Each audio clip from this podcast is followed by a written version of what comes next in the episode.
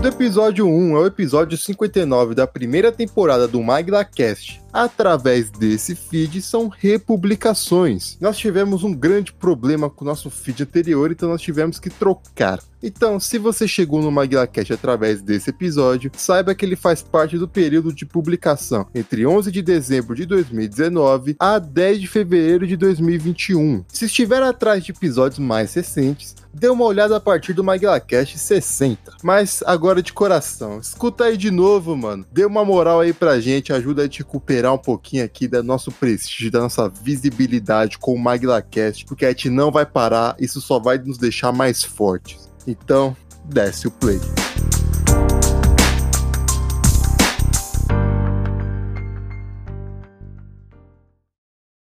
É, ordem alfabética. É, eu, Gui, meu Javulu, aí você e o Léo. Alfabeto aí. Ainda bem que quem faz letras, hein? Achei honesto, gente. Tá bom. Achei. É esse o cara que, que gosta de falar que é inteligentérrimo. É que eu preciso me focar em coisas importantes, não na porra do alfabeto. Aham. Caralho, tá essa frase é foda. Olha só, desculpa. Isso, vai. Cada frase do. Alone define o Brasil atual, né? A iniciativa Podcasters Unidos foi criada com a ideia de divulgar podcasts menos conhecidos, aqueles que, apesar de undergrounds, têm muita qualidade tanto em entretenimento quanto em opinião. Por aqui você tem a chance de conhecer novas vozes que movimentam essa rede. Então entre lá no nosso Instagram, o arroba Podcasters Unidos, é só escolher e dar o play.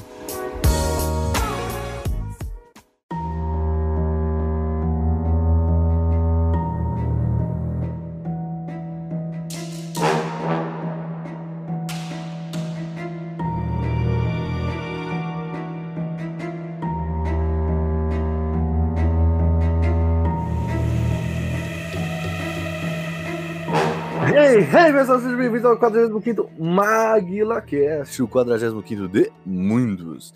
Eu sou o Aline falando diretamente de São Paulo e.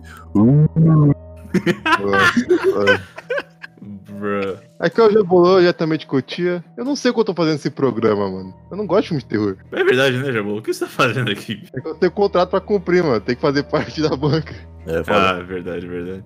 Que é o Guilherme falando diretamente de Taboão das Trevas, eu prefiro não ouvir a música das crianças à noite, cara. Oi, aqui é a Giovana falando diretamente de São Paulo. E se tem mais de três adolescentes no meu grupo, eu não vou. Aí dá mais se eles forem padrõezinhos e sexualmente ativos. Naturalmente. Isso vale não só pro terror, como pra vida. É verdade, em, par, em par de cinco virgens, nada de ruim acontece.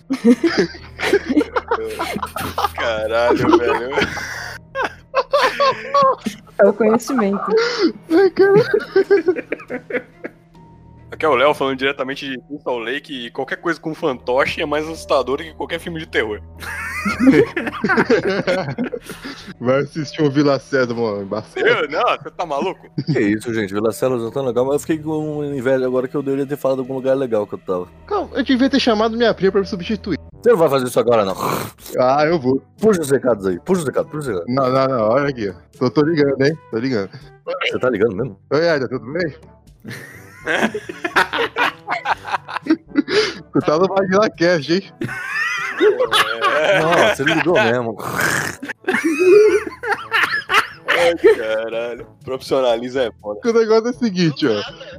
Do nada. A gente tem uma falta de filme de terror aqui pra cumprir. Aí eu fiquei pensando, você vai ter. Caralho, né, mano? Eu sou um bosta, sou um medroso, por que, que eu vou gravar seu filme de terror?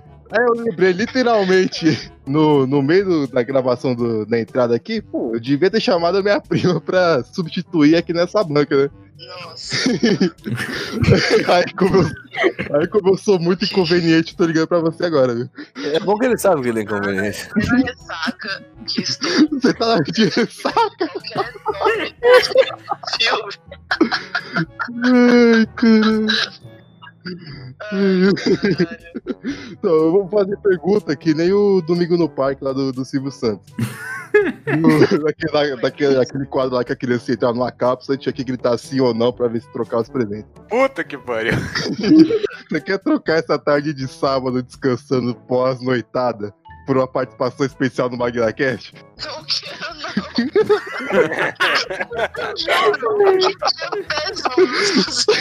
É, já vou. Trata tua família bem.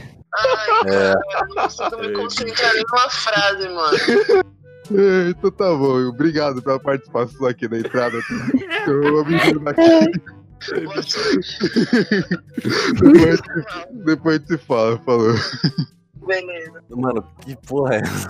Não, não, não. Eu, só, eu, só, eu só imaginei, tipo, o Jabolô com telefone, com telefone gigante que só tinha um botão que tava escrito Disque Hélida em cima, tá ligado? Bom, pelo visto eu vou ter que me virar aqui, então. Recadinhos. Nossa, Na verdade, essa foi a melhor entrada da história desse programa. foi. É verdade, é verdade.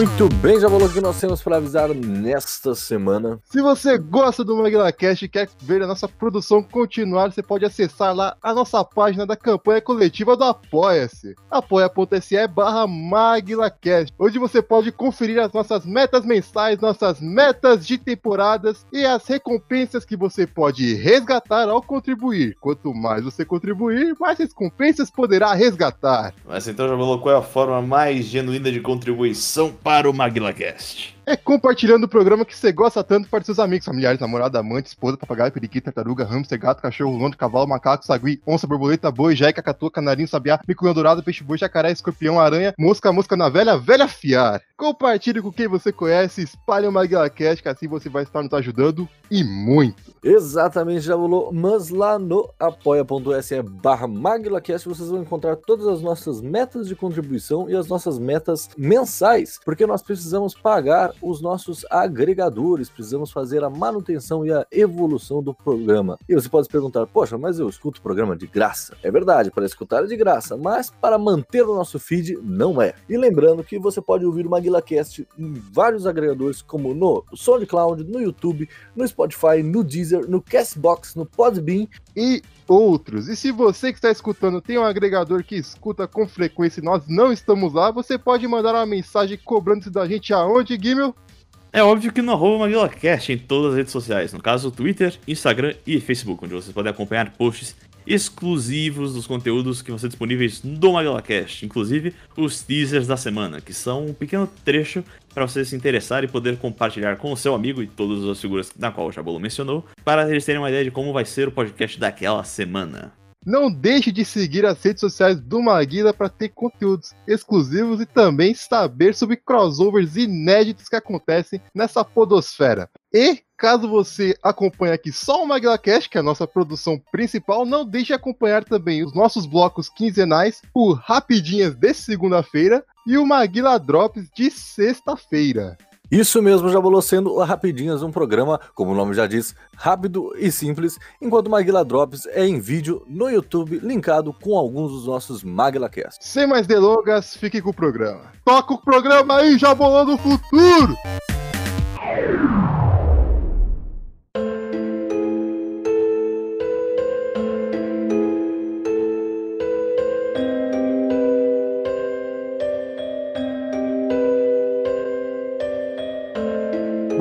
É de costume no nosso programa, precisa delimitar algumas coisas antes de começar a falar propriamente dito dos filmes de terror. Porque afinal de contas, o que é um filme de terror? Vamos começar pelo óbvio, né? Tipo, um filme de terror ele é feito pra assustar, basicamente, ou chocar, alguma dessas coisas. Você pode colocar mais verbos aí, não sei. Basicamente, ele gira em torno de uma ameaça. E essa ameaça pode ser um monstro, ela pode ser humana, pode ser sobrenatural, enfim. E ela também costuma refletir os medos da sociedade. Tipo, Um exemplo disso é depois das bombas de Hiroshima e Nagasaki, teve uma onda de filmes, tipo do Godzilla, o Onibaba e tudo mais. Não, não, não, não, não, não, não, não, não, não, não é Godzilla. É Godira. Gira. Mas eu não falo japonês, gente, não dá. Nem eu, mas é Godira. Otaku é foda. Assim, o filme de terror precisa assustar, é claro, ou ele precisa querer assustar, né? Mas o filme de suspense ele assusta a sua medida também. Ah, sim, sim. Há uma linha tênue entre o suspense e o terror, né? No caso, o suspense, ah, embora a premissa dele não seja assustar, mas é evocar no espectador as emoções pelas quais o personagem tá se- está seguindo. Pelo menos eu acho que essa seria uma boa premissa, né? Pra definir o suspense. Terror a gente choca, né? Quando sai de qualquer filme de terror, sai meio zoado. Precisa de um tempo a sintonizar. Recentemente eu assisti Holocausto Canibal e eu confesso que eu vou demorar um pouco pra voltar a ser uma pessoa. Naturalmente. Eu, eu gosto, mas ainda assim fiquei chocada. Que porra é essa? Eu tô olhando as imagens aqui do filme. Mano, por que você foi fazer isso? Você se fudeu. Jesus amado, bicho. Nossa, velho. Que bom Ok. que eu não fui, obrigado. Ok, ok, ok. É, o poder do gore, né, parceiro? Agora extremo. Impressionante, porque normalmente a gente pensa na questão do gore e ele não parece, tipo, ser o elemento forte da maioria dos filmes de terror, né? Mas é interessante como ele acaba sendo explorado nesse quesito, nessa sessão de filmes. Eu acho que ele nem dá medo, né? Ele mais choca mesmo nesse caso. Pelo menos eu não fiquei com medo no filme. Não, mas sabe, mas gore nem sempre, nem sempre se cita, assim, chocar. Porque eu lembro quando, eu era criança, evidentemente. Mas a primeira vez que eu assisti o filme do Máquina do Tempo, quando ele, eu não lembro agora o que acontece, né? faz muitos anos que eu não, não, não leio o livro ou não vi o filme, enfim. Nesse momento você tá gritando poser na cabeça de Deus. Sim, com certeza, com certeza. Aliás, Maguila Cast número 6, sci-fi nosso de cada dia. Tempos imemoriáveis. É. É uma cena em que ele tá ali, que ele começa a pedalar lá a máquina dele, e aí os, os Morlocks aparecem e um deles acaba batendo, não sei, o bicho morre. E ele começa a ver o bicho se decompondo. E é mega gore, assim, tipo, aparece a carne viva do bicho, as moscas, não sei o quê.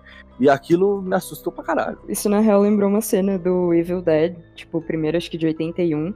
Que tem uma cena de decomposição, assim, em stop motion, inclusive. Mas, tipo, meu, ela é muito cômica. Mas o Evil Dead é um filme de comédia. É um terrível, né, quase. Não foi pra ser um filme de comédia. Na real, existe aí um- uma teoria que circula que o Stephen King ele escreveu uma crítica sobre o filme. E aí ele meteu essa de comédia e o Sam Raimi acabou adotando, assim, e ficou por isso mesmo.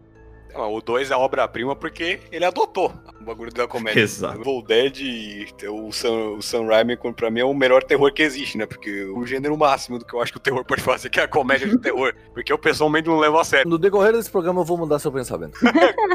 Aliás, falando nisso, Léo, abraço pro the Dead. Outra. Exato, Nossa, exato. Outro filme é excelente. Perfeito. Tá com medinho.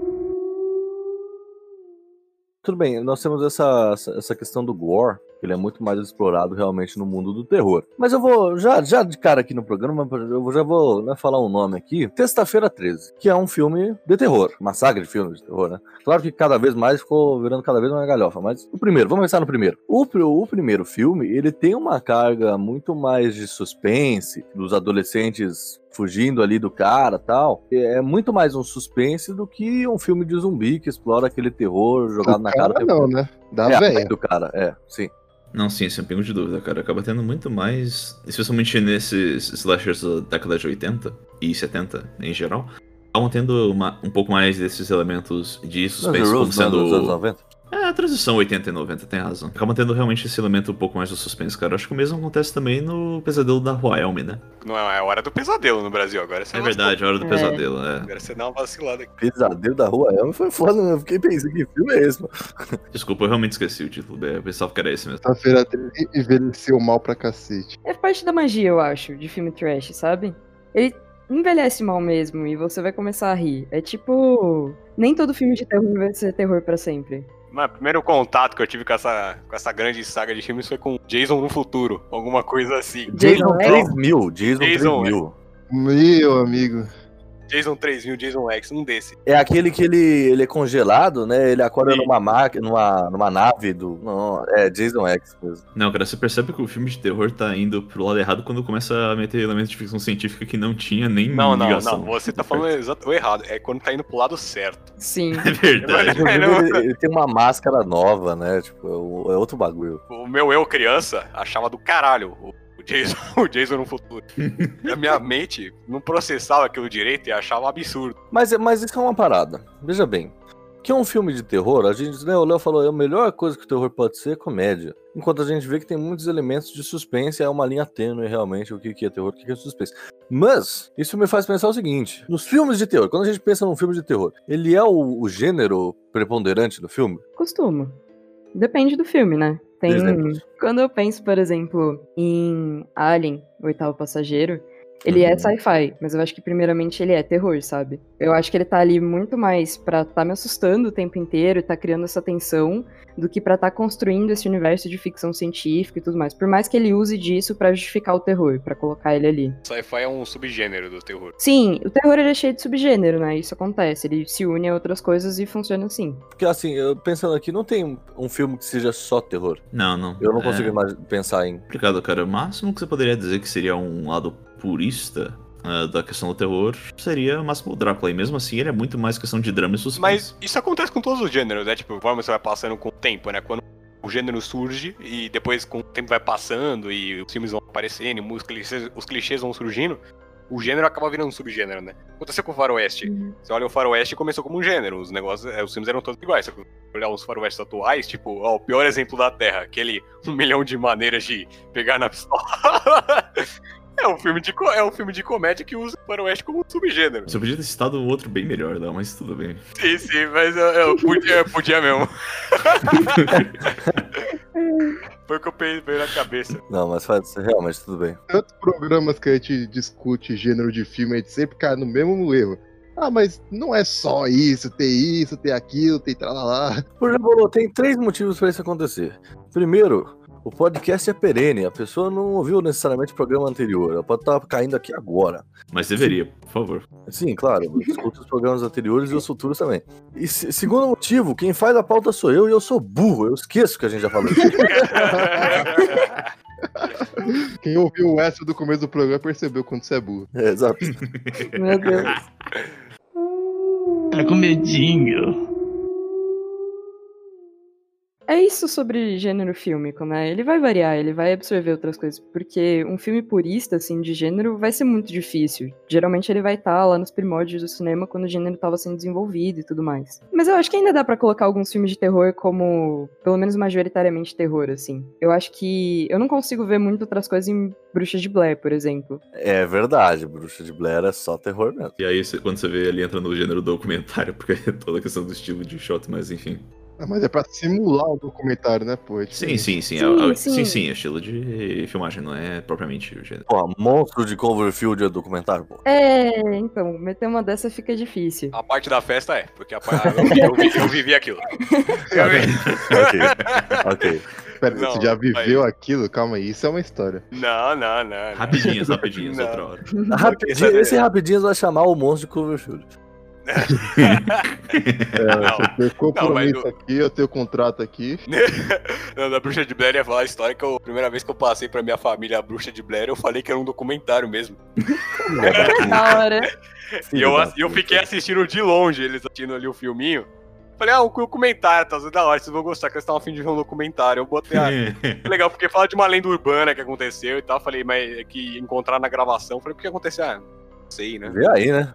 Puta que pariu, que filha da puta. Mano, terminou o filme, eu desci, né? Porque eu, falei, eu saí por um tempinho, tava falando pros caras, mandando foto lá pro, pro, pro povo. ao povo Eu aqui. tava rachando o bico de Mano, eu tive, que, eu tive que sair por isso, eu tava rindo muito. Aí eu cheguei na- Aí eu chego lá embaixo, termino o filme e tal, né? Mano, minha irmã desesperada, minha mãe chocada. Todo mundo naquele estado ali, sabe? Zoado. Aí, aí eu fiquei mentindo aí uns 30 minutos. Falei, e aí, bem e tal? O que vocês acharam? Falei, Nossa, mas isso aconteceu mesmo? Falei, É é, real. aconteceu, né? Não acharam eles até hoje? Falei, né? Não acharam, né? Ninguém sabe direito. Mano, Léo, sabe o que Que você deveria ter dito? Sabe o que você deveria ter dito, Eu. cara? E Seria melhor ainda pro término dessa história, deveria ter descido a escada, chegado pra eles e dito, mas então, galera, o que vai ter de janta? Não, eu falei, não. Depois que eu falei isso, eu falei zoado, né? E aí, eu, é, dá um pouco dessa pipoca aí. não, depois, passou uns 30 minutos, eu contei que era zoeira, maluco. Eu nunca ouvi um alívio tão grande na minha vida, da minha irmã. Nossa, filha é só desgraça mesmo, olha aí. pô. Pensei que você ouviu o maior xingamento da história. Eu ouvi, eu ouvi e tal, eu ouvi. Sua família nunca mais vai fazer trilha na vida. Sua família nunca mais confiou em você. É, mas foi uma experiência igual, Foi nesse dia que o Léo decidiu morar sozinho. Exatamente. Decidiram Mas- por ele. Não, mas foi, foi da Não, eu considero que eu fiz da hora, porque eu tive a oportunidade de assistir a Bruxa de que nem a galera de 1979. Dei a oportunidade pra elas verem o filme como ele deve ser visto. Ah, que bom, hein? Legal. Eu concordo, eu concordo, gente. Eu acho que isso aí foi muito válido. Eu gostaria que tivessem feito isso comigo. Ó, alguém perturbado co- concorda comigo. Olha, olha. É que não dá mais medo as coisas, tá ligado? Então precisa de um pouco de pimenta aí pra rolar. Uhum. Não, o terror, é, o terror não dá mais medo, essa grande realidade. Com, O único- com muitas exceções, claro. Sim, sim. Sim. O único filme que eu queria ter tido essa experiência de fato original é o Planeta dos Macacos, cara. Roubaram isso pra mim na capa do DVD. Você tem, você tem que se libertar desse pensamento, porque pra mim é pura realidade aqui. Então, Se existe um verdade. documentário, se existe um filme documentário aqui citado, é isso. Não, não, não. Aquilo ali é a nave do Spaceballs. É verdade. Planeta dos Macacos e o filme das meninas superpoderosas, pra mim, é puro terror. Não, mas você puxou um negócio interessante aí. O filme da menina superpoderosa. Também. Isso aí não vi, infelizmente. Mas o Planeta dos Macacos, os novos, assim, né? Eu acho que eles são um terror, de certa forma, velho. Eu fico assustadíssimo. valor, ele é. O Alô. Então, Não, então, isso é verdade, porque tem filme, por exemplo, que a ideia não é terror, mas vocês já assistiram Ex Machina. Esse filme eu vi, Hum. eu fiquei zoado, velho. Depois de terminar o filme. Eu achei terrorizante o negócio. Eu falei, é de terror. E todo mundo que viu falou: não, não é de terror essa porra. É só ficção científica. Não, é exato. É o que, ó, segundo a maior fonte de conhecimento do ser humano, chamada Wikipédia, é só ficção científica. Inclusive, os novos filmes são colocados como filmes de ação. Tá com medinho. Mas é isso, isso é uma discussão, a gente entrou numa discussão importante, cara. Porque hoje em dia, nada dá mais medo. Que antigamente, cara, outro dia eu tava. Eu não sei se isso é verdade, eu vi no Facebook, eu julgo que seja verdade. assim as coisas são, né? Assim as coisas são. A gente vê no Facebook e a gente fala, ok. A credibilidade do MaglaCast tá caindo. né? Nunca ca- teve, já vou não se engane. Não, não, o cara, é, o cara é realmente o pensamento do brasileiro médio mesmo.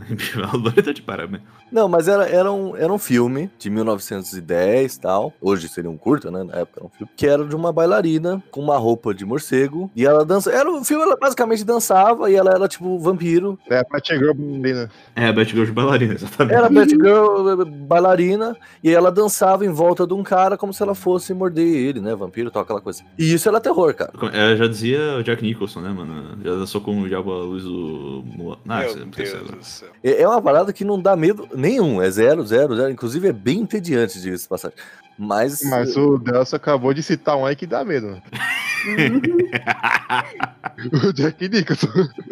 É verdade, Jack Nicholson dá medo, independente do filme que você vai ver. É, cara. Tem como você assistir o Iluminado sem esperar que ele vai fazer merda em algum momento. cara. Impossível. Infelizmente, os Simpsons quebrou minha experiência do Iluminado, cara. Infelizmente. Não, mas qual é o nome daquele. Alguém tá. O primeiro grande filme de terror que saiu em 1920, aquele Doutor Caligari. Alguém conhece aqui essa porra? Eu acho que eu já ouvi falar, hein? Como tava bem no primórdio mesmo, era aquela ideia do sobrenatural mesmo. Né? E ainda tinha um. Acho que o primeiro. Acho que o Doutor Caligari, se não me engano, foi o primeiro filme de terror que funcionou num nível comercial. Os filmes de terror não funcionavam, era um puta nicho do caralho. Então o que você tinha era o crescimento do terror como uma maneira comercial e um, grande investimento de dinheiro no terror durante esse período. Aí que se ganha, ganha filmes como, tipo, sei lá, Drácula, Frankenstein. Drácula caso- não, Drácula não. Nosferatu antes, né? Nosferatu. Nosferatu, não é é, merda, 21. é verdade. É a mesma merda, Não. é vampiro. É, tá certo. Não, mas é a, mesma, é a mesma merda mesmo, né? É, porque o Nosferatu é uma cópia de Drácula. Não, não é que é uma cópia, era pra Não, ser o cópia. filme do Drácula.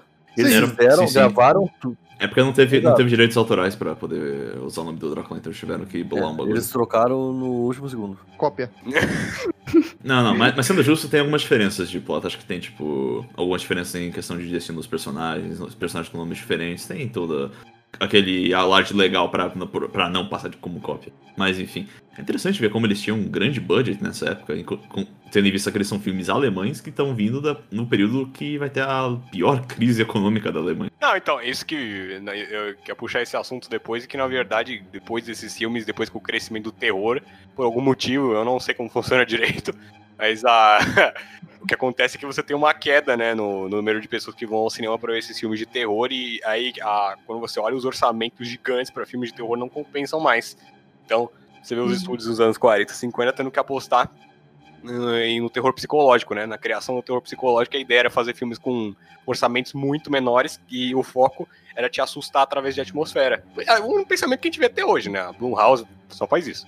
É o melhor pensamento de filme de terror. Exato, é o melhor. Eu- eu- os caras perceberam que eles podiam fazer a mesma quantidade de dinheiro que eles faziam com aqueles filmes gigantes, só que eles podiam fazer com muito, gastando muito, Muito menos menos. budget. né? Porque agora o, o terror era atmosférico. Você não Sim, precisava mostrar o monstro mais. Mas nesse lance do expressionismo alemão e, tipo, com relação à queda de orçamento depois, também tem muito uma questão de época e como a sociedade se sente e como ela se identifica com os filmes, né? Então, tipo, saindo da Primeira Guerra é, com uma sensação de derrota e vergonha e tudo mais, a Alemanha vai, vai fazer esses filmes completamente distorcidos e, tipo, macabros nesse sentido de carregamento de maquiagem, cenário, pra estar representando o espírito alemão no momento, sabe? E aí depois, quando eventualmente as coisas vão mudando, não, não faz mais sentido se ter essas coisas. Ou elas renovam depois. Aquele filme sci-fi tosco que o Edelso deve gostar, né? Vem Ah, muito. Óbvio. É tipo, cara, o, o Edelso teve já o Oscar original, o primeiro Enigma de Outro Mundo. Esses filmes vieram, acho que do- da onda do. Não o Enigma do Outro Mundo do Carpenter, o primeiro. Da, da Guerra Fria, né? Daquele medo de uma guerra nuclear. Acho que alguém até falou já, né? Não, sim, sim. Isso aí, na verdade, tem um pro Sci-Fi O 2. Deus né? tá muitos programas já tentando trazer o sci-fi. É, dois, nunca, né? nunca vai ter, nunca vai ter. Relaxa, Deus. Uma hora sai, uma hora sai. Uma hora, Uma hora, tem. uma hora tem. Quem, quem sabe, né? Mas enfim. Edição, nunca vai ter. O Sci-Fi 2 é tipo, ô, vamos marcar alguma coisa. Vamos marcar, vamos marcar. Vamos marcar. Não, mas, mas tá certo. Adicionando o que o Léo comentou agora, realmente o motor do sci-fi da década de 50 da Era de Ouro acaba sendo total o medo vermelho, como a gente comentou no, no sexto podcast. Enquanto não sai, ele faz citação ao primeiro direto. É, Não, cada frase, cada frase. E você, Magalhacast você que 6. tá ouvindo esse MaglaCast, você já ouviu o episódio 6 sobre sci-fi? Nossa, de cada dia. Meu, meu medo. Meu medo é eu tá domingo, 7 horas da manhã, Deus bater na minha porta pra fazer o segundo programa. Aí, não vou. o vídeo é de madrugada na cozinha e tem o Deus com o sci-fi 2. Exato. É, cara, só porque, eu gosto, de- só porque eu gosto de Star Trek, o Léo já me chama de cientologista, mano. O bagulho fica feio a cada dia que se passa. Meu Ah, Deus. é só piada? Eu achei que era sério. Caralho, o Alone realmente ele entra no Facebook, ele acredita em tudo. Não, o negócio aí foi dessa que nem o que já bolou. Que bom que tu falou de futebol. Tá com medinho. Enfim, não, mas também adicionando ao, ainda, ainda mais ao expressionismo alemão, é interessante ver como grande parte dos protagonistas que estreiam nessa questão macabra acabam tendo esse twist, né? Porque eles não são de fato protagonistas ah, com índole positiva, como normalmente se espera. Eles acabam tendo, na realidade, como traço característico, essa questão de ter essas feições esguias, ah, como a Giovanna disse, uma, muita uma lote gigantesco de maquiagem, a questão de como eles ficam com expressões escuras que remetem even- eventualmente à questão de fome e morte, e isso é considerar num sentido um pouco mais teológico, um pouco mais metafísico, talvez até a imagem do próprio demônio, tendo visto essa- essas figuras, cara. É bem interessante como tem essa questão. É interessante como tem é, o paralelo disso dentro do cinema americano, que acaba tendo essa questão das feições esguias e ah, traços um pouco mais. ah, não, não vou dizer febris, mas tipo, com expressões um pouco mais escuras, mais doentias, acaba sendo o padrão de beleza predominante nos Estados Unidos nessa época. É muito interessante essa parada. Estamos próximo da Grande Depressão aí. Realmente. Fome dá mesmo, mesmo. Uhum, Fome da merda. com certeza.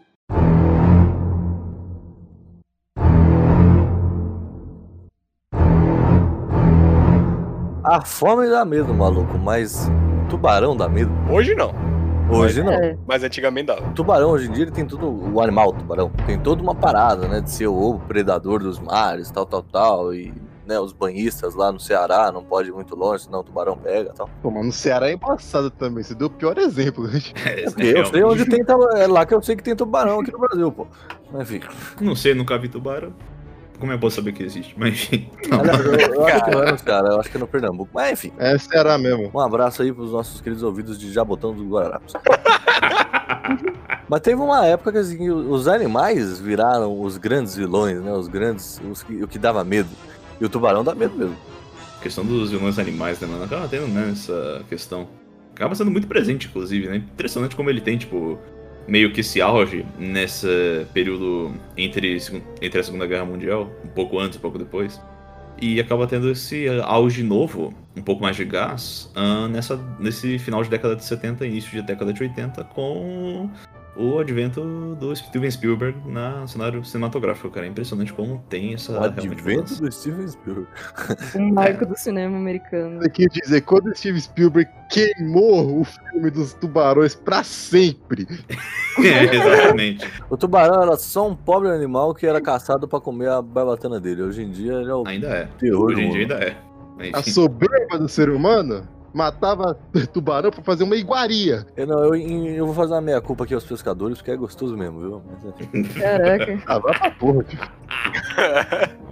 Mas o tubarão, eu não sei, eu não sei se o tubarão ele criou muitos clichês ou ele popularizou muitos clichês, porque tipo, é, porque eu lembro que eu passei o tubarão, tipo, eu tava assistindo tubarão aqui um dia em casa, minha irmã tava vendo e ela achou uma merda. Ela falou, esse filme é clichê, caralho. Eu pensei, sim, porque esse filme criou os clichês. É, vê daí que veio, né? você é o negócio da musiquinha, do, do bicho chegando perto, daquela, daquela atmosfera. Acho que foi muito. Eu não sei se foi o tubarão que popularizou ou criou. É que algum tempo depois tem o do Jason, né? Aquele. É, Halloween também tem uns negócios assim de música e tudo mais. Sem pingo de dúvida, só que isso aí acaba sendo mais ou menos um pouco depois, né? Halloween nem tanto, porque é mais ou menos no Sim, mesmo sim. período. Mas o Sexta-feira 13 é realmente depois.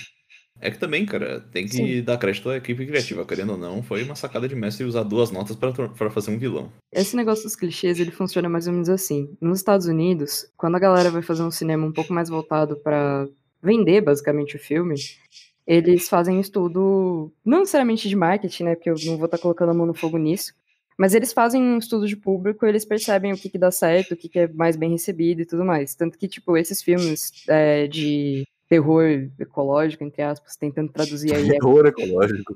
É, é porque existe, existe o termo, tipo, é Sério mesmo? Sério. E aí, tipo, eles também trazem muito uma questão de sexualização e tal, e são coisas, tipo, feitas pra vender, enfim. Uhum. É mais essa vibe. Mas eu também queria chamar atenção pra. Antes disso, na verdade, antes da década de 70 e 80, que já tinha esses filmes de, tipo, terror com animais e tal. E eles surgiram por influência dos documentários sobre vida selvagem e de natureza, que era bem comum, tipo, no começo do cinema. Então veio, tipo, King Kong e tal. Inclusive o filme que tem o primeiro jumpscare, que chama The Cat People, de 1942, que é sobre uma mulher, que- eu acho que ela é ucraniana, se eu não me engano, ela tá nos Estados Unidos, e aí ela meio que traz essa lenda das pessoas gato, assim, e tem toda uma interação dela com uma pantera e tudo mais, e uma evolução do caráter dela pra, tipo, absorver essa ferocidade aí. Era o Kaji. É, isso é verdade. É Pra galera, verdade. imaginando o primeiro jumpscare pra galera que viu mesmo o primeiro, deve ter sido, deve ter morrido alguém, não sei. É que o pior é que o primeiro jumpscare não foi com morte, não foi com nada assim, foi tipo um ônibus passando num túnel. Ah, eu vi, eu vi, acho que esse. E é, foi por causa de som, sabe? Que o pessoal tomou susto. Então não foi nem é intencional. A audição do cinema de terror não foi nem intencional o negócio. Não sei, não sei se não foi. Como as maiores invenções da humanidade. Nunca foi pra a Pô, intenção que é realizada hoje. Pô, peraí, já falou. Se o, se o Jumpscare é uma das maiores invenções da humanidade, você tá de sacanagem. Ah, Só o Viagra é e não foi porque é usado hoje. Caralho, É. mas que exemplo tu usa, né? Já. É, Exato. realmente, realmente. Um filme de terror aqui, eu tô aqui pra escrotizar. Olha, sendo justo, o primeiro susto em cinema foi o do primeiro filme já mostrado, né? Na realidade, mas enfim, isso é outra história. Ah, mas aquilo ali não é jumpscare, cara, porque uh, seria jumpscare se você tá filmando só o trilho, do nada vem o trem. Não, sim, justo. Eu não falei que era jumpscare, eu falei que era o primeiro susto. Tá com medinho. Aliás, falando em horror ecológico, Gil, esse subgênero aí do terror tem um dos piores filmes da história da humanidade, né? na Tubarão de Malibu. Também. Não, pô, Birdemic, cara. Birdemic. Birdemic, é literalmente o pior filme de afeição Nossa, humanidade. Bird. literalmente. Esse é aquele lá do Hitchcock, só. não tô zoando. inspiradíssimo. Birdemic, olha só. Se eu não me engano, ele foi produzido pelo Weird Al, mas eu não lembro agora certo. Olha, parece uma equipe de gente que não sabe muito de cinema, catou uma câmera, talvez alguma coisa pra gravar som e foi lá e fez. Na verdade, esse é o primeiro filme de todo mundo da vida dele. Apareceu um bagulho aqui, tipo, esse filme foi feito pela Vice? Porque apareceu uns bagulho da Vice. Vixe, não sei. Cara, por que você assistiu esse filme? Esse filme parece uma bosta. Eu vi a review do John Tron. Ah, tá. Sim, tá. exatamente. É assim que você conhece essas coisas. Eles lutam contra os pássaros com. Como é que chama, gente? Cabide. É verdade, Nossa. com cabides. É verdade. Não. Macacos é pro Alone e esse filme é pra mim, porque que o Alone tem com os macacos eu tenho com ave. Sério mesmo? Aham. Ai, Ave é nojento. Tá vendo? Eu, eu posso entender isso aí até. Teve um dia aí que eu surtei por causa que eu vi um ovo de pombo. Tipo, eu nunca É tinha verdade. visto na vida. Eu É verdade, surtei, gente, eu fiquei muito mal, velho. Mas por que? É o problema do ovo de pombo? Eu achava que eles spawnavam da sujeira da cidade. Naturalmente. É a, bio- a biogênese, mano. Aristóteles já Sim. falou. Quando você não olha, eles se clonam. Eu achava que isso Exato. acontecia. Exato. Exato. Não O vi pombo- como acontece, é porque eles dropam do nada. Não, sim, sim. O pombo faz um pouquinho de força aí, você... Hum, aí surge outra. Naturalmente é assim que acontece. Tá com medinho.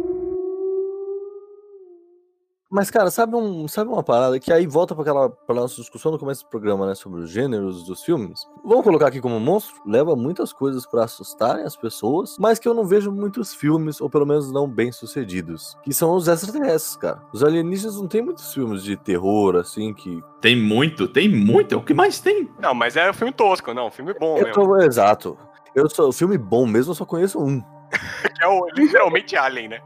Ah, é, só- é, como é que eu sou burro? Eu tô falando sobre Aliens e esqueci que Alien é um filme de terror. Né? Nossa. É, é você, você é ia- um gênio mesmo, enfim. Eu ia falar de sinais, cara. Mas Sinais não é Nossa, terror Sinais, em nenhum lugar nesse planeta. Lógico que é, Léo, pelo amor de Deus. ele é Shyamalan, gente. Ele não é gênero nenhum. É, Shyamalan. realmente, realmente, realmente. Shyamalan é o próprio gênero. E tudo bem, ele pode ser um filme que tem aspectos de drama, tem aspectos de suspense, mas tem monstro. Se tem monstro, é terror. Mas pra mim, o terror de alienígena é o terror mais assustador. De, é, é, em terror sci-fi, é o terror que me pega mesmo, que eu Léo, tenho medo Léo. de ver.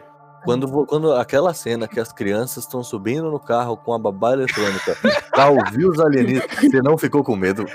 Você claro vai me que falar velho. que não ficou com O medo? efeito é tosco pra cacete. Você É, hoje. a música, Leonardo, eu não consigo ver a música daquele filme É, sem ficar com medo. Mas, mas filme de alienígena me deixa com muito medo mesmo, porque geralmente tipo, filme de, sei lá, filme sobrenatural, envolve, que envolve monstros, essas coisas, tipo, não me dá medo. Eu vou ver um negócio, eu acho tosco, às vezes, eu, às vezes até dá um susto, mas é isso. Agora, filme de alienígena me Pô, o exemplo mais famoso de horror com alienígena, embora seja muito mais conhecido pela parte de ficção científica, é a própria Guerra dos Mundos, pô. Guerra dos Mundos de 54 é um Guerra filme dos excelente. Mundos, é verdade, sim. É porque eu- a minha única referência de Guerra dos Mundos é o filme novo. É uma tristeza, terror é cara. assistir o filme. Terror é assistir o filme, exatamente. tanto os sinais quanto o Guerra dos Mundos são parodiados no Todo Mundo em Pânico 3. Pode seguir em frente. É verdade. É verdade, é verdade. Que é um filme perfeito. Não, olha só, Leonardo, você só não gosta de sinais porque você viu, você tem a lembrança junta com todo mundo em pânico. É verdade. Não, mas ô, eu não consigo pensar em sinais sem pensar no Charlie Sheen. Eu não lembro o rosto do protagonista. Pra mim é o Charlie Sheen. Mano, que isso? É o, é o É muito- É, Não, Não, é o existe, Charlie apaguei. é o Charlie Sheen, pô. É Charlie Sheen. É lembra sempre aquela cena, né, quando os cachorros estão estranhos. Aí quando olha, tá os cachorros fumando no quintal. Sim. Pô, até o, até o. Como é que é mesmo? É, o dia que a Terra parou também, né, mano? Porque é toda uma questão de condenação da Terra, mano. Que até- Mas esse filme é bem ruim, né, cara? O original não é. Ah, tá, desculpa. É porque todo mundo só tem o. a em mente, o remake horrível que eles tiveram, né? Na verdade, é a, minha, a única coisa que eu lembro desse filme é o comercial que passava na Fox semana sim, semana não. Uau. o dia em que a Terra parou, às 9 da noite. De- depois dos Simpsons, exatamente. É. Depois dos Simpsons, é verdade. Porque os Simpsons é a forma. é o horário da Fox, né? Não é 9 horas da noite, não é 10 horas da noite, é o horário dos Simpsons, né? Um disclaimer aqui no programa, né? Hoje em dia passa Simpsons em quatro horários diferentes. Sim, não é porque a tipo única um coisa. episódio, é 30 episódios. Pô, eles têm, seis, mas eles têm 700, né, mano? Então não tem. Não tem economia. Tá com medinho. Voltando nessa coisa, tipo, dos aliens e tal, eu acho muito louco que dá pra misturar também com slasher. Um filme que eu gosto bastante, por mais que ele seja tosco, é Killer Clowns from Outer Space, de 88. Sim. Mano, eu acho ele incrível, porque, tipo assim, eu esbarrei nele sem muito conhecimento de causa aí, e só foi. E eu acho incrível essa coisa de que são palhaços, alienígenas, assassinos. Ah, eu sei que filme é esse. Os caras misturaram tudo. É um dos melhores filmes já feitos, pode falar. Não, é genial, é genial. O- os pa- eu não entendo que ele tem medo de palhaço, mas tudo bem, vamos. Eu já tive medo de palhaço, eu descobri que eu era um. Caraca, Caralho. mano. Caralho, Mano, bota, bota um Bakamitai pra tocar agora, né? Exato. Não, Não, mano, eu vou colocar aqueles funk estourado. não. Ninguém entende as lágrimas do palhaço. É verdade. Mas Nossa. pra ser um palhaço não tem que ser engraçado. Mas, Você já deu risada com o Patati e o Patatá? Pô, Só com a verdade. morte. Foi, isso foi bem genial. Não precisa ser engraçado, precisa ser triste. Não, a, sua gra- a graça que as pessoas têm de você é quando você se dá mal, naturalmente. Essa é a missão do palhaço. Então, se você é um palhaço gordo e se dá mal, você é o supra-sumo do humor. Caralho, então eu sou o Bozo, né? Você já foi, Léo. Hoje você subiu na vida. Hoje você é um comediante de stand-up. Eu sou o Bingo, né? É o bingo. Isso fez lembrar daquele, do trailer do bingo. O maluco manda ele ir pra tal coisa e ele manda ele tomar no, no famoso. E aí o bingo só responde: Ah, não, amiguinho, eu tomo no copo que é mais limpinho. O O maluco Bozo, tá falou, o Bozo falou isso, pra valer. Exatamente. Por isso que tá no filme do bingo lá. Agora, pra publicidade, deviam ter chamado um maluco mais gordo pra ser o Bingo, né? É, triste fim, realmente. Ok, segue em frente. Para de falar do Bingo. Que isso, Vladimir Brist, excelente ator. Um Não, abraço. excelente. Mas tinha que ser o Leandro Hassum, não, tô zoando. É, fizeram ração antes da cirurgia, naturalmente. Sim, Exatamente. não, eles deviam ter. Olha só, puta merda. Eles deviam ter filmado o- as cenas do- dele sendo engraçado quando ele gordo, e aí as cenas dele decadente e tal, cheirando cocaína, e ele magro. Ia ser, mano, ia ser- mano, ia ser genial. Tá com medinho. Mas tem uma parada nos filmes de terror que já criou vida própria, podemos dizer assim. Nossa, não, que trocadilho. Vai tomar no cu. Vai se. Ah, fe- Deus. Não, não. ah, Acabei de brincadeira. entender agora. Nossa, música da prata. Na moral, bicho. Alerta de piada ruim. Ponto vexatório registrado. Você tem um ponto vexatório. Seu merda. Não, gente, foi bom, pô. Vocês que são. Vocês têm preconceito com o bagulho. Não, não, eu tenho preconceito com a Alone, isso é verdade. Giovanna falou que foi boa a piada, ou seja, ela tá sendo paga pelo Alone. Eu também quero meu salário. Denúncia! Denúncia. A máfia do podcast. A máfia, máfia do podcast. Não, não. O podcast agora é baseado numa dieta estrita de alarme vexatório, cara. Só isso que É, a gente- Eu já não, eu, você vê que eu tô mais quieto aqui porque eu não consigo mais falar. Exato. Tudo que eu falo pode ser usado contra mim. Exato. E vai ser. E vai ser. Não, mas o, se tem, se tem um tipo de. Porque eu sei quando você pensa nesse tipo de filme, você não fala, ah, é um filme de terror e ação. Não, é um filme de zumbi e ação. Os zumbis ganharam, ganharam o espaço deles, né, cara? Quase um gênero próprio. Pô, graças ao Richard Mason. Com- sim, sim. Richard Mason e ao George Romero. Se não fosse por essas duas figuras, cara, os zumbis estariam na lama hoje em dia. Porque é engraçado, né? Eles são um mito teórico- to- hum, tipicamente haitiano, né? A origem do zumbi. E é Tem, estranho tem, como uma- ele. tem umas paradas dessas, né? Mas eu, eu também já ouvi no Facebook, no Fatos Conhecidos, um abraço aí. É, e Pô, mas você tá de sacanagem esse programa. Facebook. Mas o faz conhecido dá medo pra caralho, velho. Tomaram com aquele maluco lá, o carequinha. Ele chegava aí com aquela voz, porra, velho, não, não, não pode fazer isso a não. gente devia ter chamado o Ambu Play pra esse programa. Eu ia falar isso. O Amble Play dá medo. Mas vocês. Eu até perdi o fio da meada. Onde é que você tá, Edu? Eu tava falando sobre a origem do mito do zumbi. Como acabou evoluindo de uma maneira tão interessante para o ethos do cinema americano. E de maneira relativamente independente, né? Porque a ideia original do Richard Mason pra questão dos zumbis, no, na, na escrita do Eu Sou a Lenda, foi de pegar o Drácula e potencializar ele ao fator de mil, né? Essa é a ideia. E é interessante como isso acabou ganhando um mercado muito forte, especialmente agora nessa década dos anos 10, né? Foi, foram os anos dos zumbis, cara. A quantidade de material feito com zumbis nesse período, cara. Cara, mas dá pra contar nos dedos os bons filmes feitos né, de zumbi no- nos anos 10. É que fica batido, né? Não sei se é Sim. que fica batido. Eu acho que, tipo. Não, tudo bem, vamos, vamos pensar aqui. Vamos pensar lá atrás. Uhum. Despertar dos Mortos.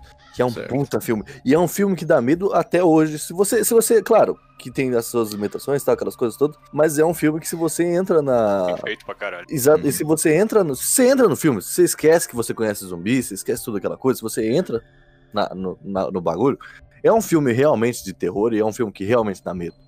Uhum. Só que hoje em dia, até os filmes de terror que tentam passar um medo mesmo, que nem o, o- o Invasão Zumbi, o filme coreano. Bom Ah, filme. é legal, né? Não, é legal, mas não dá medo. Eu tava até pensando, né? Tipo, É. qual seria um filme bom de zumbi atual?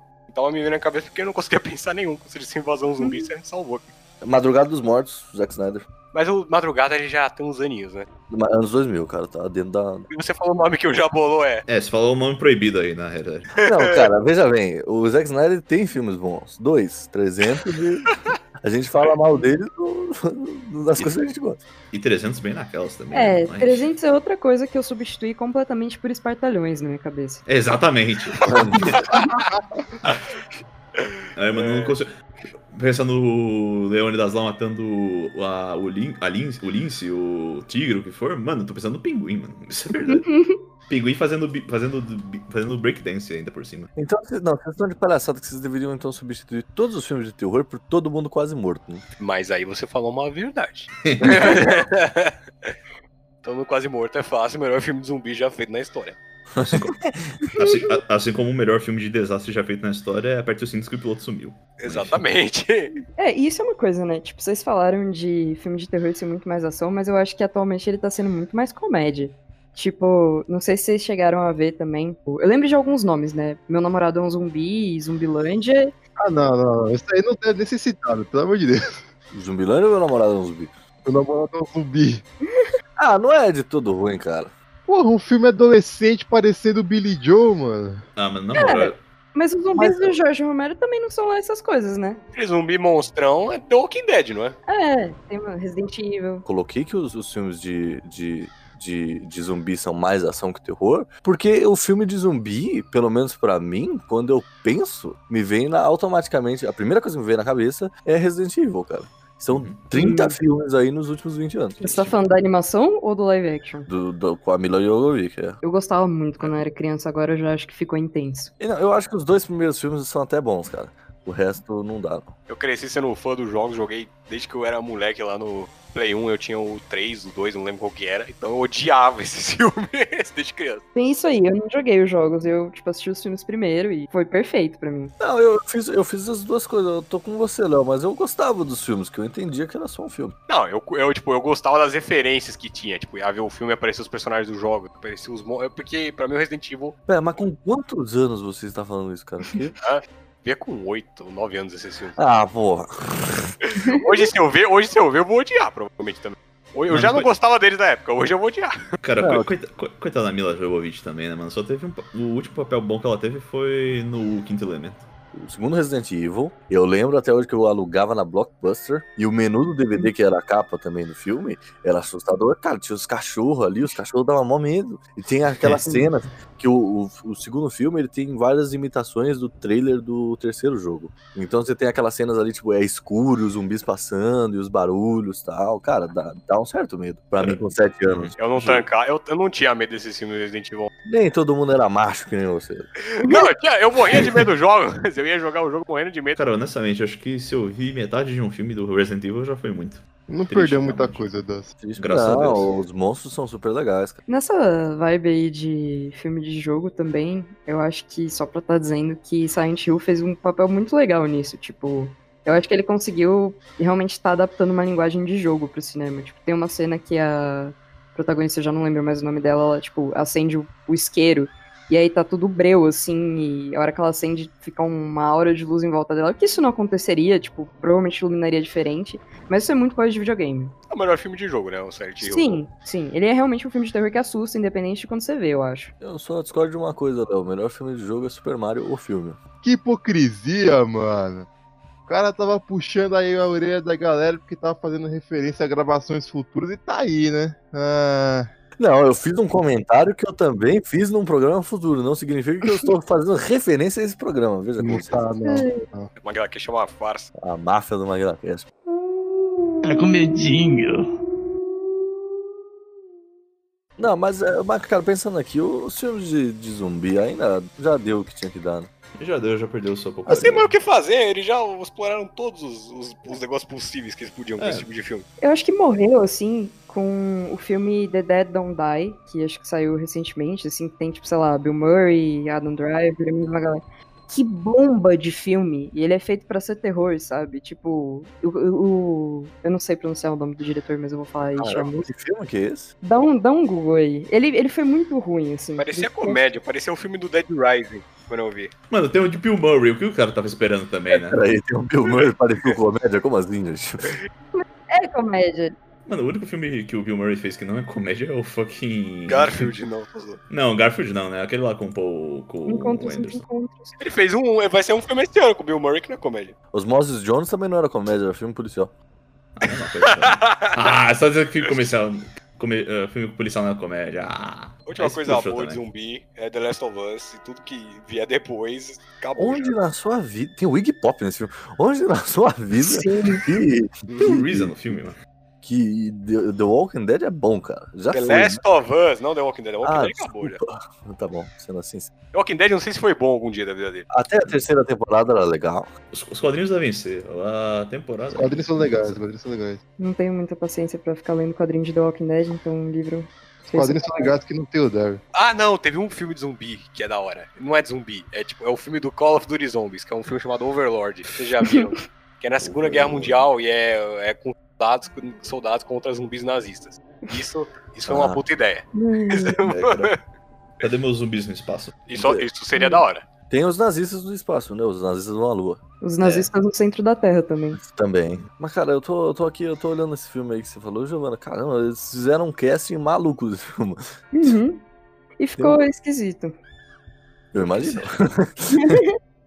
Se não ficasse, seria surpreendente. Nossa, ele tem muito problema, né? Tipo, acho que ele já tem muita metalinguagem. Tipo, não faz nem sentido. Mas também tem, tem o fato de que ele tá explorando muito essa questão do consumismo, sabe? Tipo, da questão do zumbi, ser esse negócio de o bicho que tá consumindo o tempo inteiro, e isso significa capitalismo, basicamente. Mas essa é a metáfora mais batida da história, né? Que alguém poderia. Sim! E o Bill Murray tá meio velho pra ser policial, né, cara? Tá tipo velho, velho. Mano, eu acho Bill que ele ia Murray- se aposentar no filme, inclusive.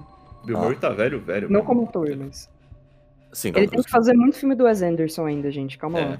realmente. E ainda por cima, sem falar que o pior filme dele já saiu, né, mano? Infelizmente já, já tem o pior filme do Bill Murray. Encontros e desencontros. Não, não, o reboot do Ghostbusters, naturalmente. Nossa, verdade. Ah, esse filme é merda, meu, verdade. Ah, esse filme é horrível, cara. Ah, sabe quem devia ser o policial velho? Tommy Lee Jones. Tommy Lee Pra Jones. variar, né? O Tommy Pra Lee. Jones, pô, o Tommy Lee Jones, a vida do Tommy Lee Jones é ser o policial velho. Desde que ele Ele- era novo. Policial, policial velho ou cowboy velho. Ou, ou cowboy policial velho, que nem ele é no mínimo. Xerife. Xerife. Xerife, exato. Resolveu. Tá com medinho. Os, os zumbis, eles tiveram a sua. Né, eles têm o seu. Eles tiveram a sua vida pós-morte ali. É, Na moral. De novo, cara. Pelo amor de Deus, mano. Não, mas os fantasmas, por sua vez, eles são ah, talvez os mais tradicionais de, de medo, né? De terror e tal. É, coisas paranormais, etc. É, e eles também são os maiores preponderantes. Todo filme de fantasma, ou de demônio, enfim, essas, essas coisas, sempre vai estar cheio de jumpscares. Nem, até os bons filmes, jumpscare. Só isso. Podia ser só isso, realmente. É, podia, podia ter só isso, realmente, cara. Próximo. Saudade, saudade, saudade do quadrinho do Gasparzinho. Falando É. Mas não teve, teve um estudo que saiu semana passada, tipo, falando dos 100 filmes mais assustadores, e foi um filme de fantasma que ficou em primeiro, que é o. É o Sinister, que é um filme do caralho, eu não sei o nome aqui no Brasil. É o.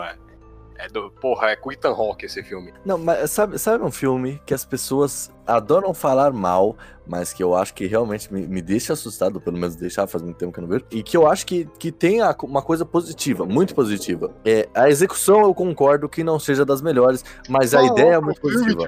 Não, calma, tem que amaciar a carne aqui, jogo. Nossa, a carne. Lá, lá vem, lá vem. Vai dizer que o Gasparzinho é o melhor filme da história. Deveria. O jogo do PS1 é muito bom, diga-se de passagem. É verdade, é É, verdade. caralho. Mas atividade paranormal, cara. Ah! Ah, mas. É. Ca- Não, eu gosto da ideia de você, pelo menos dos primeiros filmes, de você não mostrar o bicho e só ter pequenas situações aqui e ali no filme e ficar aquele o, te- o filme inteiro aquele clima de que pode acontecer algum, alguma coisa que você não vai ver. Outro filme que foi estragado pela paródia também. Ficou melhor. Não, gente, ficou melhor. Calma lá. É, a paródia é incrível, vai se fuder. Sim. Não tem nada de errado com a paródia. Nem na sequência dela, tá tudo certo. Eu fui ver na casa de um amigo a sequência, maluco. Era a cena da Annabelle. Hum, mano. Quem viu sabe. Eu não vou descrever essa cena, mas eu chorei.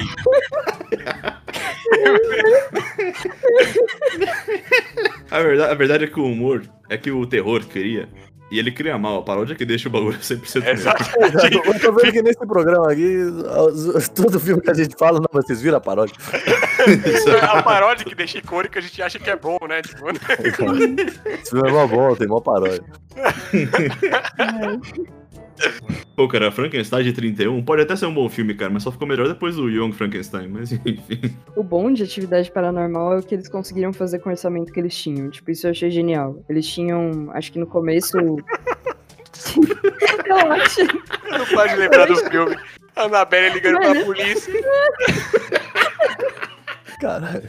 Isso que ele falou que não ia falar o que que era. Não, não, é pior que isso. Eu não contei o que é de verdade.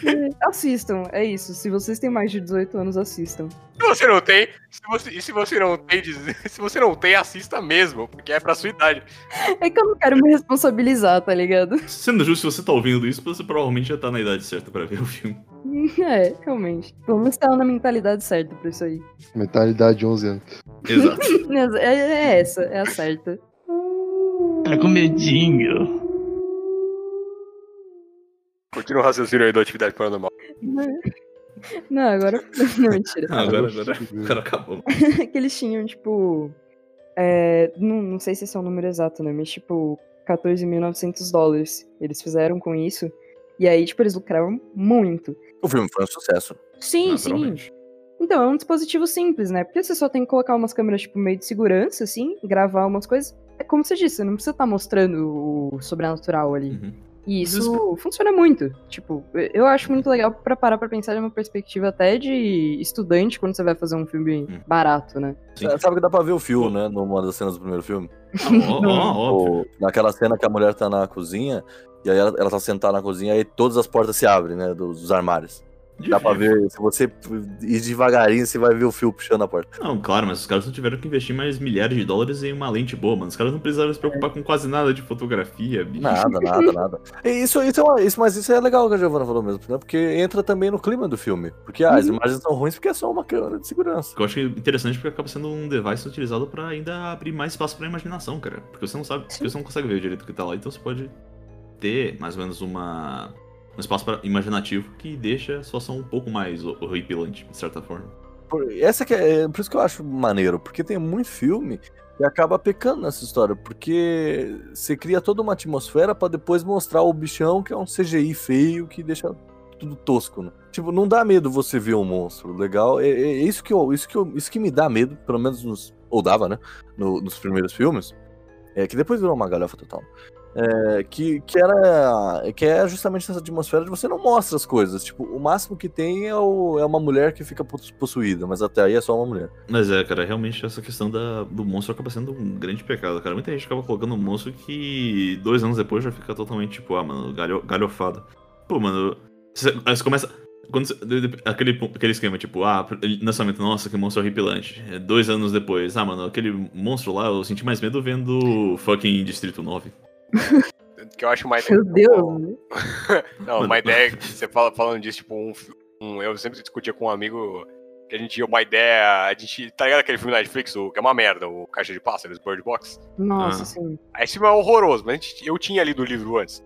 E minha irmã tinha lido antes de mim e tal, ela apresentou o livro e eu achei o conceito do caralho. Eu falei, cara, isso é incrível, porque é literalmente pegar. ah, Deixa eu ver se eu do terror, entendi. né? Nenhum dos livros que o Delcio dá sugestão pra você ler, você lê. Mas Bird Box você lê. Porra, é, vai se fuder, vai. É, pois é, né, Léo? Pois é. Não, mas o conceito era incrível. Eu não achei o livro espetacular, não. Achei o livro ok. Mas o conceito era incrível de você ter um monstro que se você, tipo, vê, você morre. E criou um medo absurdo, cara. Porque é, ele pega esse cerne do terror que você não. é, você realmente não conhece. Você não pode ver o negócio ali.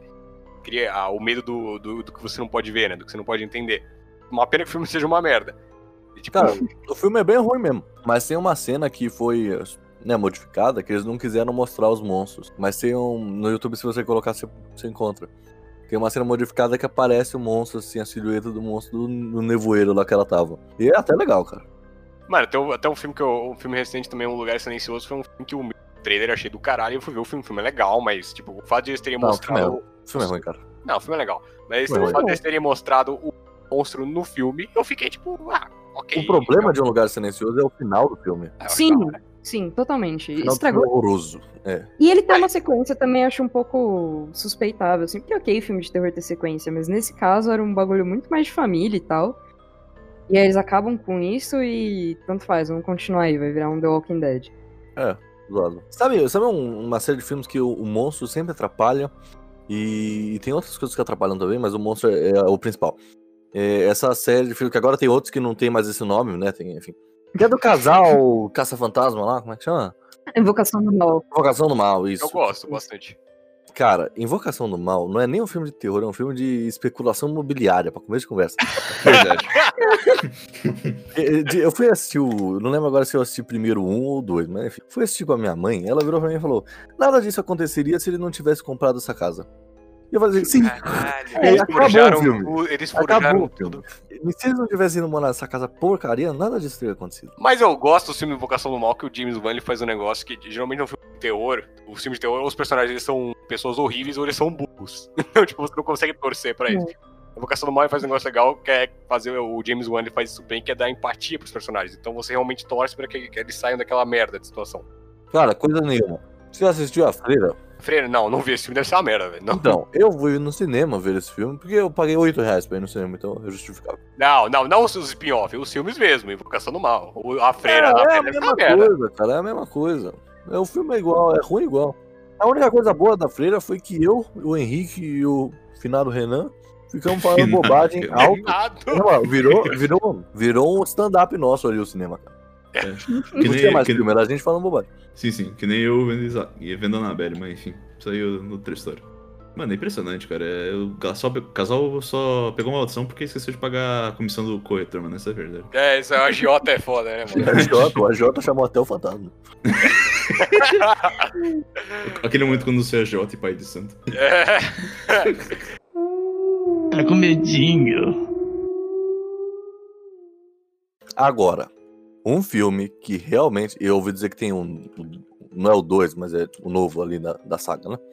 É, que esse filme realmente, tem, tem três filmes de terror no, no mundo que me dão medo, de verdade. Que é Sinais, esse filme e algum outro que ainda tá pra lançar. Caraca. Cara, Hereditário. Esse Ah. filme, maluco. Eu Esse- passei mal. Eu assistindo. também, maluco, eu também. 40 Finalmente. minutos de filme. Eu sei porque eu tive que pausar o filme. Eu estava com falta de ar. Eu também, maluco. Mano, eu, eu vou contar, foda-se, eu tava, eu fui vendo esse filme no cinema e tal, eu fui ver, eu cometi um erro terrível que minha irmã foi numa, acho que foi com uma peça com as amigas dela, eu fui levar ela lá e tal. Aí eu falei, ah, vou ver o filme aqui e tal, já tô no céu, tava afim de, eu fui ver o filme sozinho. Eu, eu, fui, eu fui embora na metade do filme. Eu fui embora. Saiu do filme? Eu saí, velho, eu não aguentei.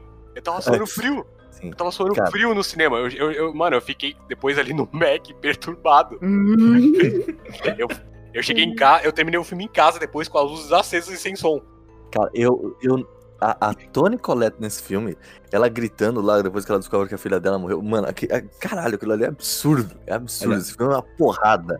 A trilha sonora desse cara, o tom que ela cria, velho, e a tensão que tava naquela porra, velho. Exato. Ela tava, começou a respirar daquele jeito, né? Que ela tava lá com o falta de ar dela lá. E eu comecei a. eu- por isso que eu fiquei, com- eu fiquei com falta de ar também. Tipo, caralho, para com isso. Esse filme, é- esse filme é realmente. Esse, esse, e esse é um bom filme de terror, cara. Sim, sim. filme de terror pra mim é hereditário pra cima, pra baixo é só mesmo. Então, cara, eu acho que, tipo, o Ari Aster, ele conseguiu lançar a carreira dele muito bem, assim. E eu acho que, pelo menos pra mim, Midsommar foi melhor do que Hereditário. Não que Hereditário seja ruim. Ainda Mas não não- assisti. é. Cara, eu consegui entrar na pele da Dani, assim, que é a protagonista. Tipo, no filme inteiro. Na verdade, isso eu acho um recurso muito bom, que é que tem muito consumo de droga no filme. E aí eles ficam alucinando, tipo, não, não é sobre alucinação as coisas, mas eles ficam alucinando num terror real, assim. Então, tipo, isso te deixa muito travado, porque a pessoa tá ali quase morrendo por causa da droga, enfim, que ela tomou, tipo, que ela tá tendo uma bad trip muito grande. E aí você tá ali acompanhando ela, tipo, passando mal, passando por luto, que também é uma questão hereditária. E crise de ansiedade, assim, uma em cima da outra. E eu comecei a ter crise de ansiedade no filme. Tipo, eu fiquei genuinamente perturbada. E esse é um filme incrível porque ele me deixou perturbada. Eu acho que Esse diretor, ele é excelente em fazer isso, né? Deixar você estável na merda. O Midsommar também me deixou. Eu não fiquei tanto quanto o Hereditário, porque eu não achei tão assustador, assim, mas a, a atmosfera mais do Midsommar também é bem pesada. Cara, eu ainda não, eu ainda não consegui assistir. Mas eu gosto desses filmes que fazem isso. Tipo, você realmente entra no filme de todo. Uhum. Acho que Mãe faz isso muito bem também. né?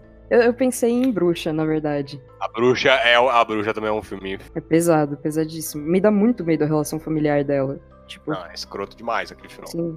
Ainda bem que o diretor seguiu com a sequência da melhor. É, ainda bem que ele fez o melhor filme de comédia de todos os tempos depois, né? Pra dar uma quebrada no clima. Não, mas eu acho que nesse caso de melhor filme de comédia terror é Fica aí Corra. Que é, um É verdade. filme incrível. Ele é muito bem balanceado, o alívio cômico é perfeito. E, e assim, o fim dele, velho. Não Ah, tinha eu não gostei de. Corra, hein? Ah, mas esse tá errado. Ah, Na- Você na verdade- tá errado. Na verdade, vocês estão errados que é o Blackenstein, mas isso é outra história. Não, Não. mano. O Corra a comédia, a comédia no Corra é a melhor parte do no, pra mim não é um filme de terror, é um filme de comédia. que Quando o amigo dele aparece, é um filme. É muito bem feito, cara. Tá com medinho. Eu acho que a gente chegou num consenso meio que no, meio do- no, no programa que um filme bom de terror é um filme que dá pra fazer paródia dele, né? É, É, basicamente. é verdade. Não, isso é mais pura verdade. Não tem, nem, não tem como contestar isso. Acho que isso ficou completamente claro que todos os filmes que eu falei, vocês, não, eu só lembro da paródia. Naturalmente. Pensando num bom filme de terror, que a gente terminou a, a, a pauta, né? Falando de Hereditário, puta filme. E, e ele justamente simboliza mais ou menos o que, o que eu espero de um filme de terror. O que, que um filme de terror precisa fazer para ele conseguir ser bom e não cair nessa. nem cair na paródia e nem cair na coisa que simplesmente não se assusta. Ser baseado no Ed Guy, o maior serial killer que já existiu, que fazia roupas com pele humana e móveis com ossos humanos. Mas aí cai no suspense. Eu te garanto que a história dele dá mais medo que qualquer filme. Não, naturalmente, cara. Imagina o efeito que teve o lançamento de o próprio Psycho, né, mano? No cinema, mano. Pensa nisso. Pra mim, a atmosfera. A atmosfera é um negócio essencial pra deixar o filme de terror assustador. É essencial pra respirar, né? Exatamente. É essencial pra vida humana. Cara, Jabolo, Jabolo vai, vai pro. Vai pro seu alarme agora, né? É. Você sabe disso. É, realmente, realmente. Alerta de piada ruim. Ponto vexatório registrado. Você tem um ponto vexatório. Seu merda. Léo, Léo, então se for contar essa questão de atmosfera essencial pra criar o filme de horror, mano, Spaceballs é um filme de horror. Lembra lá o. o- Ah, falou. Boa, boa Não, não, é o, mano, o maluco, o maluco tá literalmente lá usando, ga- uma, usando uma, uma. Como é que é mesmo? uma lata de ar pra respirar, porque tá acabando a ar da atmosfera dele. Eu acho que o filme de terror tem que perturbar. E se isso aí te deixou perturbado, ok. Mas eu não sei, pra mim pelo menos é isso, tipo, é isso que rolou com Midsommar, eu fiquei muito perturbada, tipo, ansiedade latente, assim, e filme de terror incrível, nota 5. Nota cinco. 5 de 5, né? Adorei, nota 5. Nota 5. A pergunta é Pô, 5. achei você sensacional, canta pra caralho, mas hoje não. Não, a pergunta é o 5 do quê, né, bicho? Então, era 5 de 5, é que eu tô acostumada com Letterboxd, foi mal. Cara, pra mim, desde que não mostra a porra do CG, tá tudo certo. Pra mim, tinha que acabar CG em filmes de terror. Parem de usar. Não funciona. Eu vou além, Alane. Tinha que Hum. acabar o filme de terror. Não, pô, que triste. Não, o filme de terror não pode acabar, senão a o, a- o mercado de comédia também acaba, né, mano? Paródia vai acabar. É verdade, as Verdade. paródias vão acabar, então não pode. O que, que você quer que seja dos irmãos Wayne, tá ligado? Realmente. Eu tô esperando a paródia hereditária deles, né? Ah, não sei, pô. Eles podem começar a fazer ah, lendas urbanas do Domingo Legal. Legal. Mas aquilo dava medo. Dá medo, sabe por quê, mano? E como é gravado em São Paulo, eu mostrava lugares que eu conhecia, pô. É, é, realmente, realmente era por isso mesmo. Mostrava a casa do Jabolô no programa do nada, hein? Porra! Manequins assassinaram os jovens na Grande São Paulo. É. História sobre o museu assombrado que o garoto dorme. O maior filme de terror aqui em São Paulo é você ver tua casa aparecendo no Datena. Naturalmente. Já, já, já aconteceu comigo, não foi legal. Outro dia eu tava vendo da Atena, cara. E tava mostrando lá, sei lá que tava. E aí eh, tá- tinha vários prédios, né? Acho que era ali do Itaim, Itaim tem prédio pra caramba. Aí ele falou assim: Ah, quem tá assistindo a gente aí? Pisca aí. E, mano, na moral, todos os prédios começaram a piscar. Tava todo mundo vendo da Atena, mas, assim, mano. que Isso, mano. Como assim? É o cult following, né, mano? Não tem nem falar. Caralho, o cara tem um fandom gigante, né? Não, exato. É. Mano, tava tipo, mano, todos os prédios começaram a piscar. Foi incrível. Grande da Atena. Um abraço aí, tá convidado aqui pro Magla.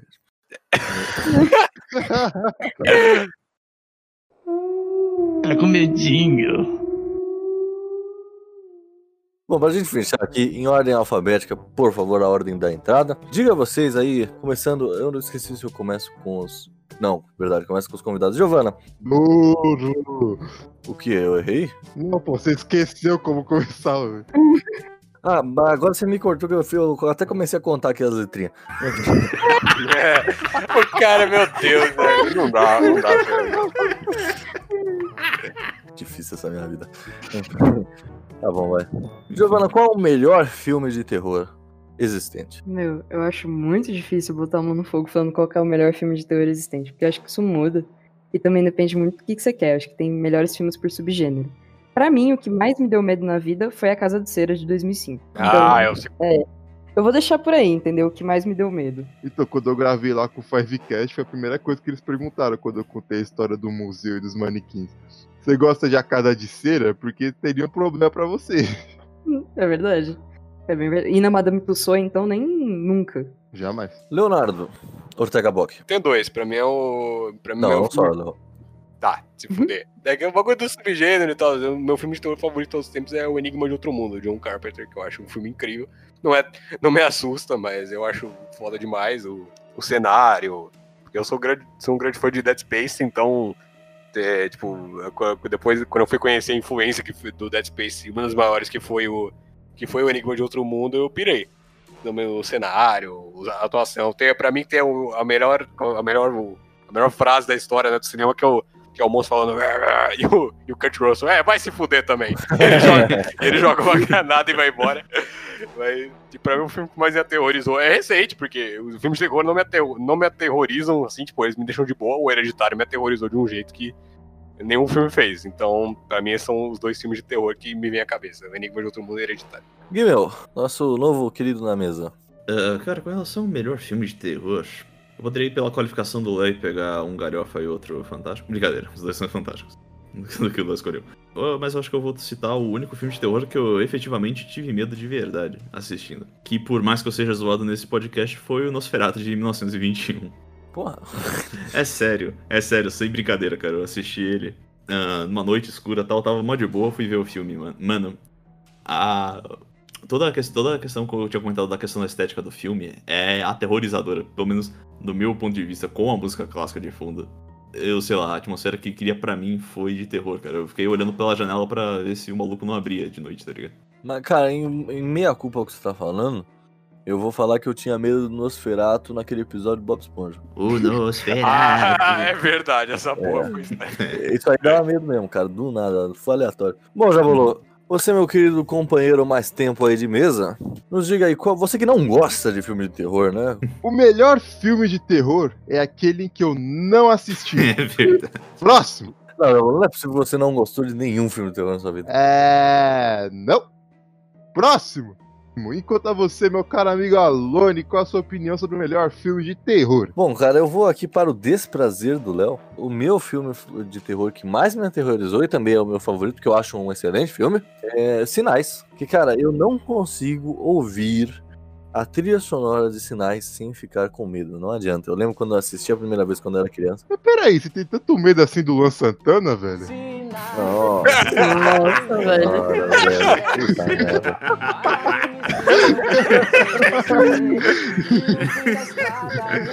Eu até ia fazer outras explicações, mas deixa quieto, nós termina ainda. Sinais me ajudaram a perceber que o meu caminho é você e ninguém no mundo vai fazer eu me sentir de novo assim. Sinais vindos de um lugar tão longe, às vezes se escondem no farol em uma ilha numa noite tão vazia. Eu beijei você até o amanhecer. Acompanhe no final de cada MaguilaCast quem está mais próximo de responder ao tribunal. Pontos vexatórios. Alone. 2 pontos. Guimel, Jabulô, Léo e Rebeca. 1 um ponto. Com o acúmulo de 3 pontos, o réu deverá responder ao tribunal vexatório realizado na próxima edição do Rapidinhas. Fique ligado no MaguilaCast para descobrir quem será o primeiro a responder judicialmente por suas piadas ruins.